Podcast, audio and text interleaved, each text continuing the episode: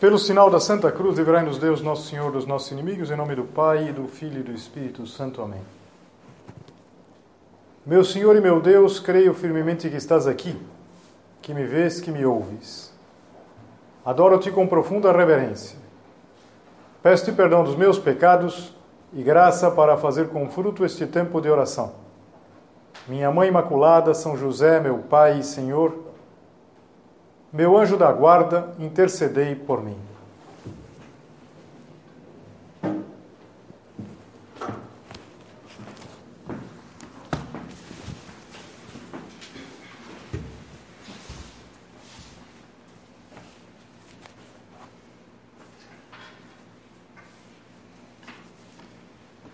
O terceiro artigo daquela série Novos Mediterrâneos, ele se intitula da chaga da mão direita. E a imediata relação com o momento que nós estamos vivendo. Nós estamos entrando na Semana Santa, em que nós vamos meditar toda a paixão de Jesus Cristo. Vamos meditar nas chagas de Jesus Cristo. E ao mesmo tempo, nós estamos vivendo dias únicos, digamos assim. O, o padre, o prelado da obra, ele numa mensagem que foi postada hoje, na verdade é, uma, é um áudio que acho que algumas de vocês devem ter ouvido. Aparece o áudio e depois a tradução. Ele diz assim: No sofrimento e talvez na escuridão de tantas pessoas que sofrem no mundo, agora também devido à pandemia do coronavírus, podemos contemplar Cristo flagelado e coroado de espinhos. Nós meditamos na paixão imediatamente pensando no amor de Cristo por nós, mas também nós podemos pensar no sofrimento de tantas pessoas. Se a igreja é o corpo de Cristo, se o corpo de Cristo, o corpo místico de Cristo tem por cabeça Nosso Senhor, é, qualquer sofrimento de um membro é sofrimento de todo o corpo, é Cristo que sofre. Mas voltando a esse artigo, que, como vocês sabem, esse artigo na série eh, Novos Mediterrâneos, ele vai contando descobertas espirituais do nosso padre, São José Maria, que ele dizia que eram como que mediterrâneos. Mediterrâneos no sentido que era alguma coisa conhecida, mas que de repente se percebe com uma dimensão, com um colorido, com uma, de uma forma totalmente nova.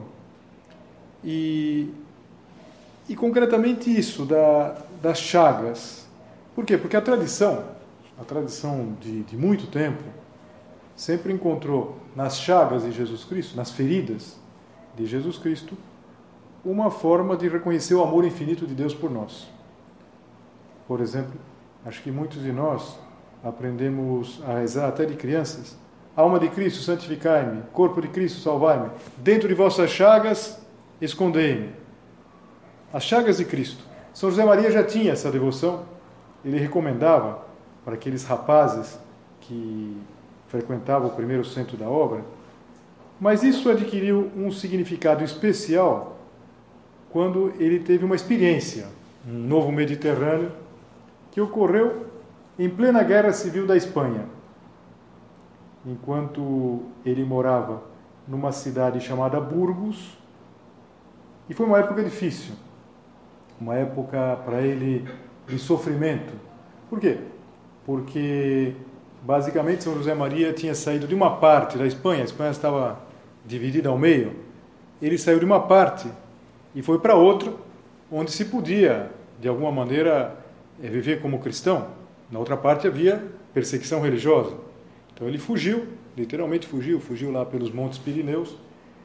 É, uma expedição bastante, bastante arriscada, e se estabeleceu nessa cidade de Burgos, onde, de certa maneira, ele podia é, retomar, não, mas pelo menos ele já podia ir perfilando as coisas para quando acabasse é, aquela guerra, que durou três anos, quase três anos. E, e essa época de Burgos, quando ele estava nessa cidade, foi uma época muito difícil.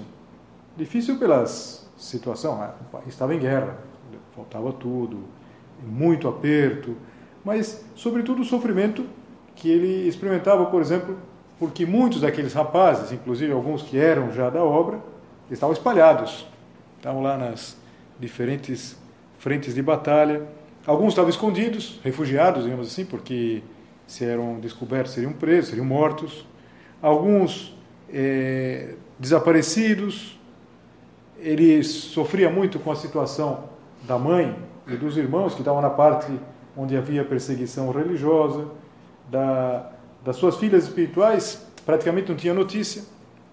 E, e claro, e havia gente que tinha morrido também. E o fato é que São José Maria, nesse tempo que ele ficou em Burgos, que foi um pouquinho mais de um ano, ele mudou para essa cidade no início do ano 38 e ele ficou até terminar a guerra, até poder voltar para Madrid em março de 39. Então, isso que eu dizia, ele ficou eh, retomando o trabalho da obra, em contato, às vezes ele fazia deslocamentos para estar com algum membro da obra, com aqueles rapazes, os rapazes de São Rafael, os primeiros que frequentavam o centro. É, outras vezes eram eles que aproveitavam uma licença militar e vinham até a cidade de Burgos. E nesse período foi muito fecundo também. Por exemplo, foi o, o tempo em que ele terminou de escrever Caminho. Ele estava escrevendo Caminho. E aproveitou também para, nesse período, é, concluir uma tese de direito canônico que ele estava fazendo. Isso tem a ver com o nosso tema.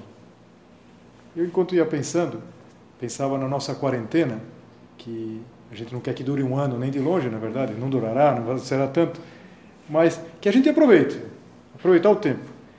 E, e o episódio que dá título a, a, esse, a esse artigo que está no site da obra aconteceu no início do mês de junho de 38 quando ele estava indo para um mosteiro, onde ele estava realizando uma pesquisa. Tinha lá, biblioteca. É, e ele recebeu uma luz de Deus. Eu achei interessante que ele tivesse recebido uma luz de Deus a caminho. Uma coisa muito no meio do mundo, na verdade. Acho que vocês lembram que, eh, não sei se foi exatamente a última meditação, eh, nós víamos aquela ocasião em que ele descobriu esse novo Mediterrâneo, a filiação divina, eh, quando estava na rua, quando estava num bonde.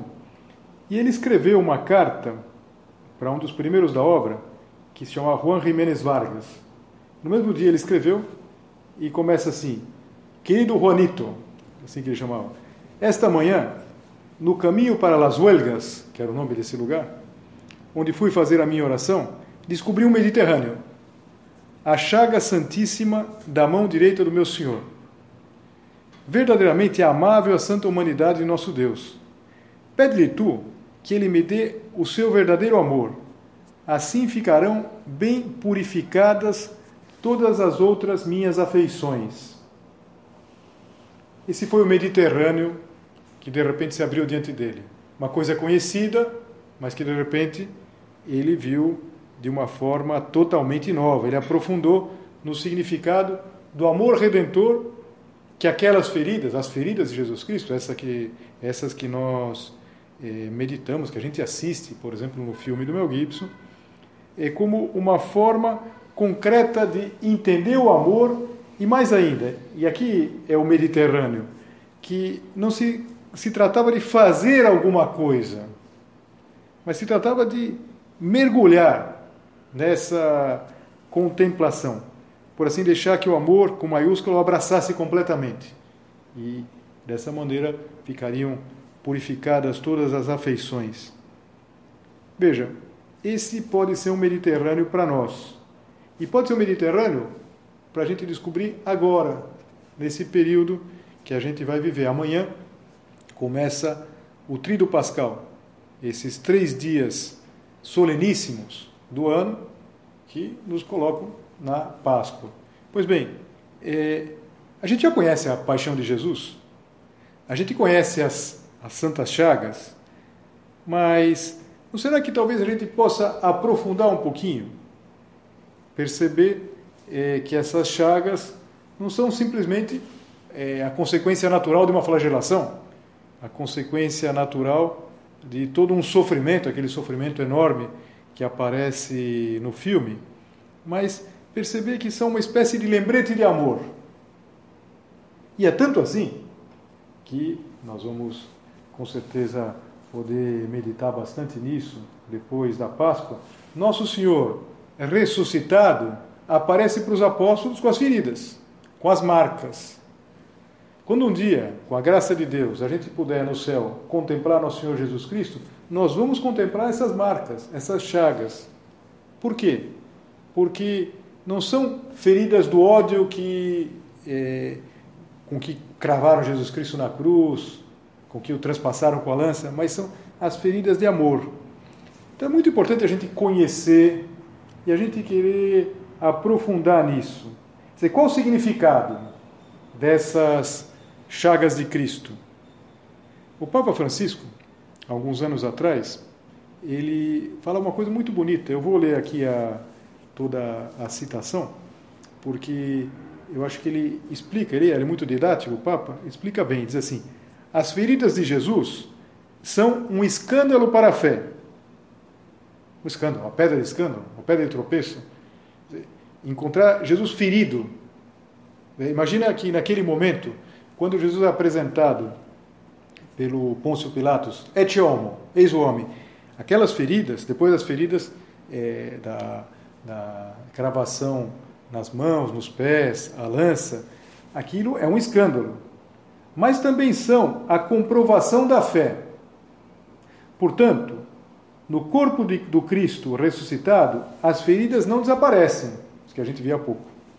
Elas permanecem, porque essas feridas são o sinal permanente do amor de Deus por nós. Olha que coisa bonita! Sinal permanente do amor de Deus por nós. Quando nós pudermos é, contemplar isso no céu, nós vamos olhar e perceber como Deus me amou. E por isso é indispensável, é indispensável para a gente ter fé. O Papa dizia, não para acreditar que Deus existe, mas para acreditar que Deus é amor. Acreditar que Deus é misericórdia, que Deus é, é fidelidade. São Pedro, que teve experiência de tudo isso, por quê? Porque no momento da paixão, a gente sabe, ele foge, e tudo isso pesava muito no seu coração, ter sido covarde. Ele dizia: Por suas feridas fomos curados. Na verdade, ele estava citando o que, o que todos os, os judeus conheciam, rezavam, que era um trecho do profeta Isaías, que fala exatamente isso: que nós fomos curados por suas chagas. Que as chagas de Cristo, elas nos curaram, nós fomos redimidos por essas chagas e elas continuam sendo uma prova de amor. Quer dizer, Jesus nos ama tanto que ele não se arrepende do que sofreu por nós. Ele quer continuar aparecendo com esses sinais. Não sei, pensa, por exemplo, o caso de uma mãe, de um pai, que salvasse o filho e para salvar o filho tivesse ferido. E essa essa ferida depois ficasse uma cicatriz. Não é fácil de imaginar que essa cicatriz seria um motivo de orgulho, uma condecoração. Que o pai, a mãe gostaria de falar: está oh, vendo essa cicatriz aqui? Essa cicatriz é que eu salvei meu filho, salvei meu filho de um perigo. Então, as chagas de Jesus Cristo são motivo de orgulho para ele e são motivo de confiança para nós, nos enche de confiança. Nos enche de confiança é, porque a gente entende, a gente percebe aquilo que também a, a paixão, a meditação da paixão, nos diz, que o amor é forte como a morte. Que força tem o amor, não é verdade? Que força tem esse amor apaixonado, essa paixão. E, e quando Jesus se coloca diante de nós com as suas feridas, com as suas chagas, ele está mostrando que ele não se arrepende disso, que ele não nos olha com ressentimento. Ele não diz para nós: Eu te amo se você se comportar bem. Por quê? Porque o amor de Deus por nós é incondicional. A descoberta, e que, insisto, cada um de nós tem que fazer por conta própria, a descoberta é que nada pode nos separar do amor de Deus. Eu não sei se você se lembra de uma frase é, emocionada, como tudo que sai de São Paulo é emocionado. São Paulo, quando escreve, quando prega, na Epístola aos Romanos, ele diz assim: Quem nos separará do amor de Cristo? E começa a fazer uma enumeração: a tribulação, a angústia, a perseguição, a fome, a nudez, o perigo, a espada. Em todas essas coisas vencemos com vantagens, graças a quem nos amou. Pensa quantas gerações de, de irmãos nossos, de cristãos, é, passaram e passam agora por dificuldades. E voltando à situação que a gente está vivendo, a gente sabe que as pessoas estão passando por dificuldades grandes. E, e como é importante que pensem: quem pode me separar do amor de Cristo? A doença, essa nada. E por isso é tão bonita aquela oração. Dentro das vossas chagas escondei-me. Uma pessoa que não encontrasse refúgio, uma pessoa que se sentisse é, desamparado de tudo e de todos, onde poderia encontrar refúgio? Nas chagas de Cristo. São José Maria tinha descoberto da chaga da mão direita. O que seria exatamente esse esconder-nos dentro das chagas de Cristo? Veja, é, o amor de Cristo por nós não é, uma, não é uma metáfora, não é uma coisa imaginária, uma inteléquia. E quando ele se apresenta ressuscitado, diz assim: Vede minhas mãos e meus pés, sou eu. Apalpai e vede. Um espírito não tem carne nem ossos como vedes que eu tenho. Dizer, Cristo, ele apareceu com as suas chagas. Normalmente se fala de cinco chagas. Por quê? Claro que Cristo estava todo chagado. O seu corpo era uma chaga. A gente pode imaginar quando assiste o filme do Mel Gibson, depois da flagelação, é toda uma chaga.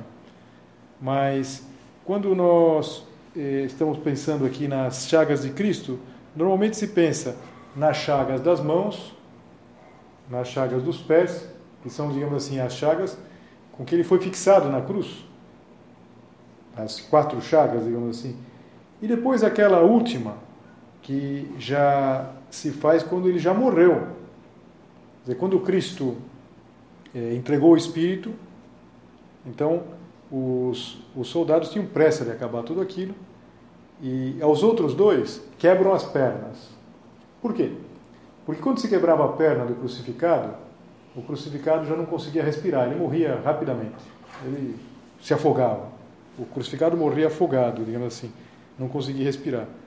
Então quebraram as pernas do primeiro, do outro, e quando foram quebrar as pernas de Jesus, isso chamava crurifrágio, quando foram fazer isso, que era uma forma, digamos assim, de a, a, acelerar a morte, perceberam que ele já estava morto.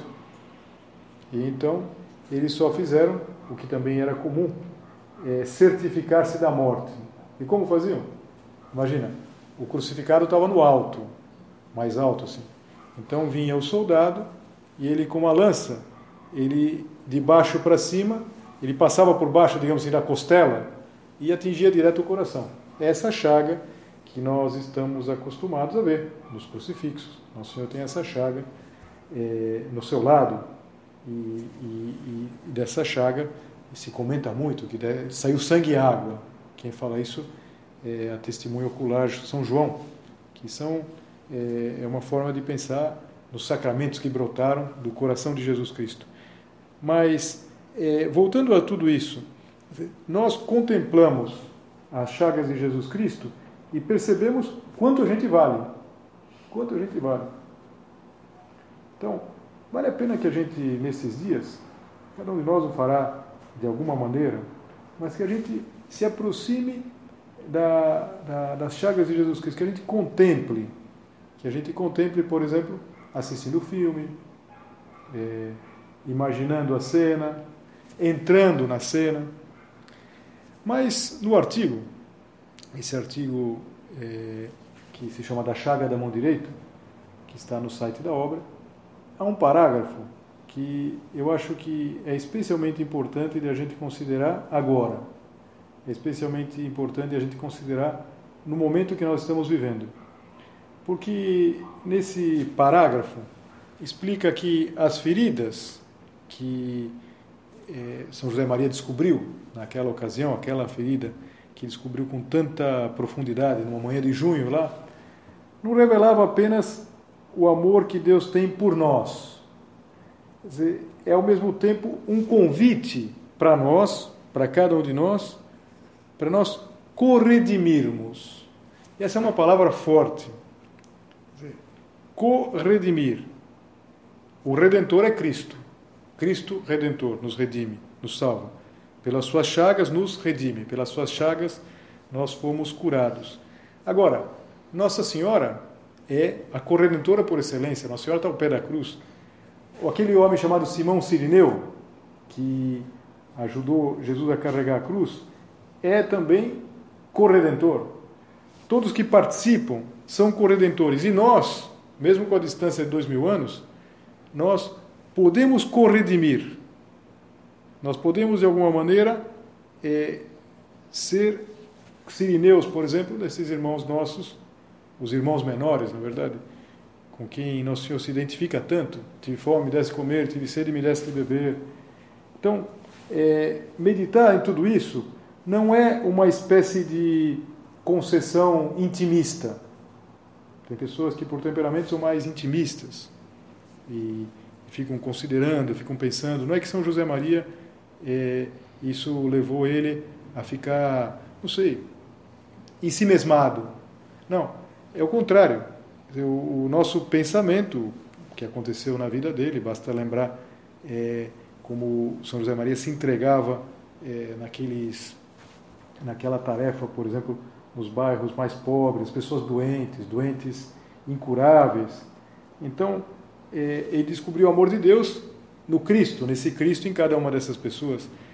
Isso me parece que para nós é uma, uma, um desafio muito grande, um desafio muito especial. Nós descobrirmos Cristo nas pessoas que sofrem. E descobrimos que nenhuma pessoa está esquecida para Deus. Cada uma, mesmo que não tenha fé, mesmo que nunca tenha ouvido falar de Jesus Cristo, a gente pode lembrar o que também dizia o fundador do Opus Dei: vale todo o sangue de Cristo.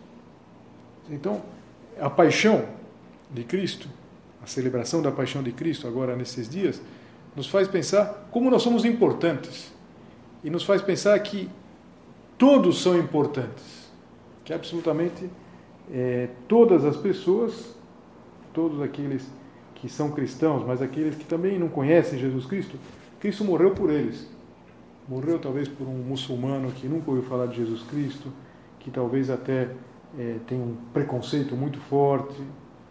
Cada alma vale todo o sangue de Cristo. Repara, essa forma de a gente entender, esse que pode ser um Mediterrâneo para nós, é, é uma forma muito boa de entrar agora no trilho pascal, de nós nos situarmos na paixão de Cristo. Como nos situarmos na paixão de Cristo nesta Semana Santa tão especial, em que nós, é, vocês não vão participar da, das cerimônias, é, vão poder participar remotamente, vão poder talvez assistir, quem sabe assistir às cerimônias é, que o Papa vai rezar, alguma cerimônia aqui no Brasil, mas como a gente pode se situar no Calvário? Contemplando nós precisamos contemplar. Contemplar é muito mais do que olhar. Contemplar é muito mais do que saber. Ah, eu já sei. Não, não, não adianta já saber. Precisa olhar, a gente precisa descobrir. E nesse sentido, quando a gente olha, quando a gente, a gente descobre um novo Mediterrâneo. E, e é possível. E a gente descobre é, uma terceira dimensão, a dimensão sobrenatural. Nosso padre, às vezes, quando falava de tudo isso, dizia que quando a gente faz assim, quando a gente faz a oração dessa maneira, a paixão de Jesus Cristo ela sai do marco frio, como se fosse uma moldura, e ganha, ganha contorno. Então vamos procurar que neste ano seja diferente. Quando pareceria que tudo conspira na outra direção, que vai ser uma, uma, uma Semana Santa é, quase esquecida, vai ser exatamente o contrário. Por quê? Porque vai ser muito interiorizada. Então, meditar em tudo isso, meditar na, na, nas chagas de Jesus Cristo, meditar no seu sofrimento, que é meditar no seu amor, é encher-nos de confiança de que é assim mesmo. Nós podemos terminar agora a meditação nos situando no Calvário. Calvário é o nome do monte onde Jesus Cristo morreu. É Calvário ou Gólgota, são os dois nomes. Um é um nome latino, o outro é um nome hebraico. E, e a gente pode imaginar Jesus Cristo já morto, que é descido da cruz. Isso terá acontecido por volta das quatro da tarde, mais ou menos, porque primeiro era necessário uma, uma licença, uma autorização, provavelmente foram aqueles cristãos, aqueles que já eram, já eram, digamos assim, tinham passado para Jesus Cristo, Nicodemo, José de Arimateia, que aparece, e São João também deve ter ajudado lá a, a tirar o corpo de Jesus Cristo. O corpo, imagina, é um, uma operação que não era fácil, provavelmente com uma corda, e é colocado nos braços de Nossa Senhora. Essa essa cena que ficou imortalizada pelo Michelangelo, a cena da Pietà. Uma das coisas eh, que mais se, se lamenta, que se pode lamentar, é o fato de que essa estátua, que é uma estátua bonita, que está na Basílica de São Pedro, ela tem um vidro, um vidro na frente, e a gente só pode contemplar de longe. Mas quando a gente chega perto, e está isso porque, infelizmente, nos anos 70, houve lá um, um doido que foi lá com um martelo e, e, e arrebentou uma parte da estátua. Ela foi é, restaurada por um brasileiro. Mas é, é muito bonito porque é, Nosso Senhor ele está nos braços de, de Maria, é, Nosso Senhor está morto e, e, é, e é, é, genial. É mais genial quando a gente percebe que é, aquilo foi feito por um, um, artista que tinha 20 e poucos anos, não tinha 25 anos, o, o, das primeiras obras do, do Michelangelo. E, e, claro, é um milagre, é um milagre. Tinha um, um, um artista, um pouco posterior ao Michelangelo, que ele dizia, isso é um milagre, que da pedra tenha saído isso. Na pedra, Michelangelo quando ele ia fazer uma, uma estátua, às vezes ele ficava um tempão na pedreira, ele ia lá para o norte da Itália, para Carrara, para o mármore de Carrara, aquele mármore branco, ele ficava escolhendo o bloco que ele queria. E, e a gente vê a atitude de Nossa Senhora. É uma dor profunda, serena. E, e Cristo, quando a gente pode ver um pouco mais de perto, a gente não pode ver lá, mas se a gente entra é, há vários sites que tem fotos com, com, com detalhes, a gente vê Nossa Senhora serena e Cristo morto uma atitude eh, de Nossa Senhora, uma dor que já, já não consegue mais, digamos assim, exteriorizar. Nossa Senhora está chorando para dentro. Mas, eu não sei, eu imagino que Nossa Senhora, quando teve Jesus no, no, nos braços, como Nossa Senhora beijaria cada uma daquelas chagas. As dos pés, das mãos, do lado. E por quê? Porque pelas chagas nós fomos curados. Nossa Senhora é diferente, ela foi concebida sem pecado, Nossa Senhora, em previsão daquelas chagas, ela foi concebida imaculada. Nós fomos redimidos. Para nós se abriram as portas do céu. As portas do céu se abriram para nós. E é isso que nós comemoramos, é isso que nós vamos, é, agora na, na próxima sexta, depois de amanhã, nós vamos meditar bastante, preparando já a o sábado e depois a grande festa da Páscoa, da ressurreição de Jesus Cristo. Naquele momento, nós já fomos feitos novamente filhos de Deus. Já se fez a ponte, Cristo é o pontífice, aquele que faz a ponte, fez uma ponte que tinha ficado interrompida, que agora nós já podíamos novamente eh, nos dirigir para Deus. Vamos pedir a Nossa Senhora, a essa Nossa Senhora tão bonita, eh, é uma, é uma figura impressionante, a, a, a, majestade. E é conhecida essa história, você já ouviu, já falei aqui algumas vezes, mas Nossa Senhora, ela parece mais nova que o Jesus.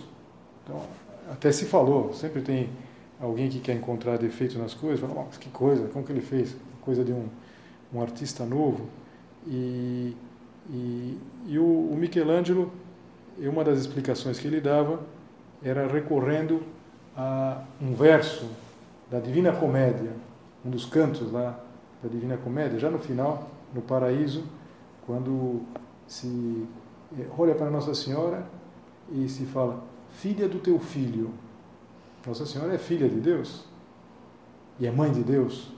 Então, de alguma maneira, ele quis colocar isso na, na, na, na, na estátua.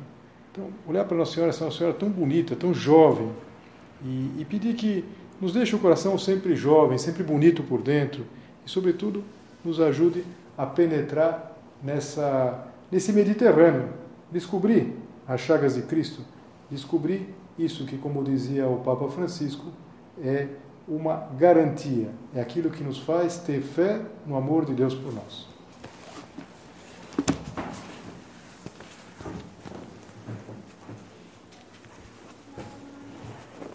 Dou-te graças, meu Deus, pelos bons propósitos, afetos e inspirações que me comunicaste nesta meditação. Peço-te ajuda para os pôr em prática. Minha Mãe Imaculada, São José, meu Pai e Senhor, meu anjo da guarda, intercedei por mim.